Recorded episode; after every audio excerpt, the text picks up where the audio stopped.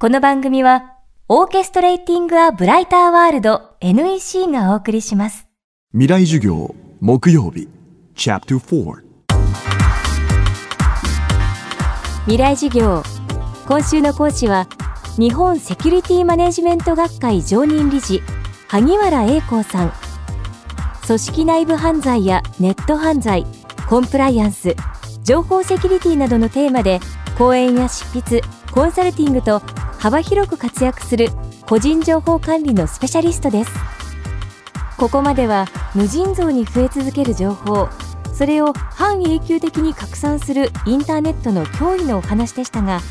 萩原さんはそれ以外にも人工知能やロボット技術さらにスマートフォンなどの端末の普及も便利さと引き換えに大きなリスクを伴うのではないかと警鐘を鳴らしています。未来事業4時間目。テーマは笑えない未来。今あのルンバの最新型が今度日本で新発売にえっとなると今度はカメラがついてですね。で自動的に、えっとルンバはぐるぐる回ってその、えー自宅の平面図を自動的に、えっと書いていってどこをどのように掃除をすればいいかっていうのを学習能力を持ってて一番効率の良い掃除の仕方に自分でプログラミングをしていくんですよ。でルンバだったら、えー可愛いで済むんですがもしそれがですね歩ける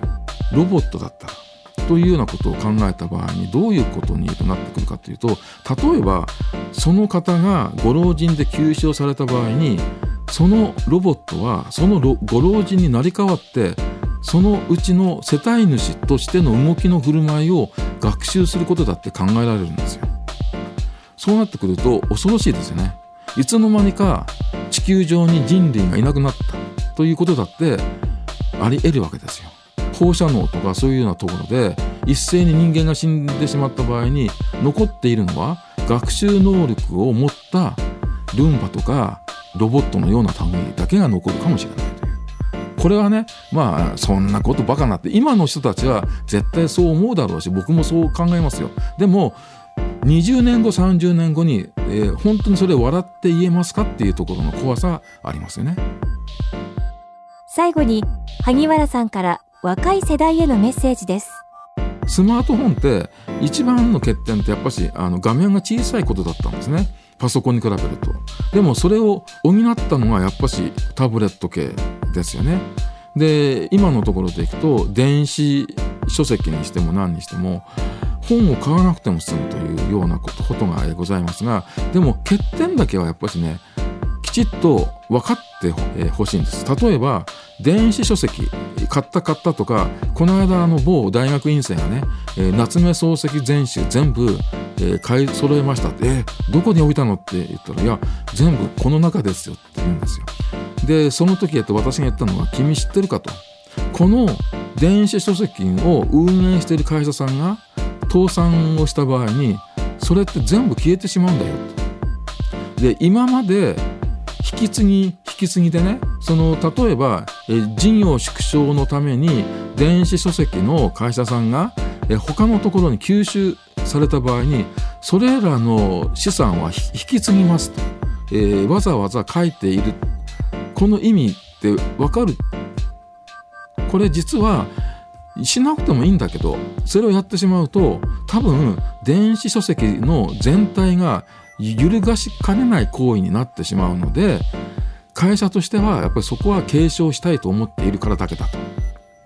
でそれが何年続くか僕はわ、えーわからないけども契約の考え方でいくのであればスポーンと切ったって全然構わないんだよと。だから君が例えばね1万冊電子書籍で揃えたといったところでその会社がポンとね倒産をしてしまえばもう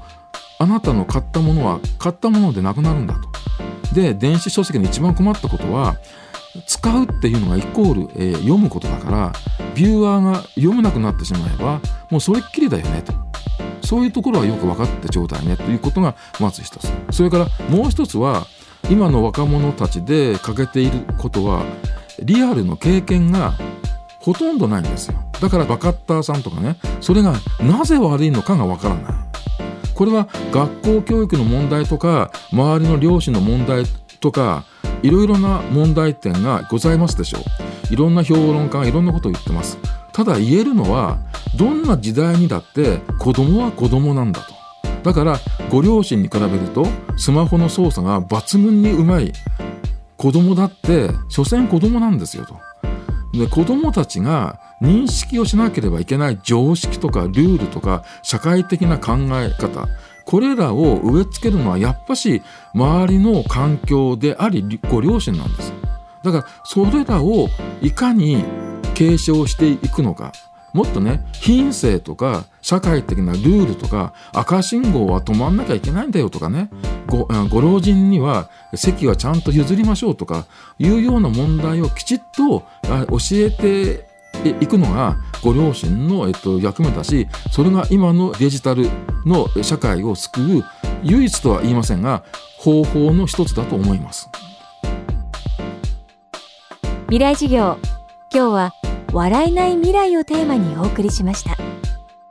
来週は百獣の王を目指す男で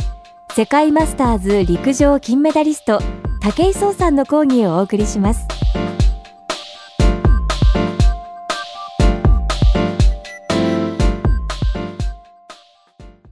未来事業この番組はオーケストレーティング・ア・ブライター・ワールド NEC がお送りしました。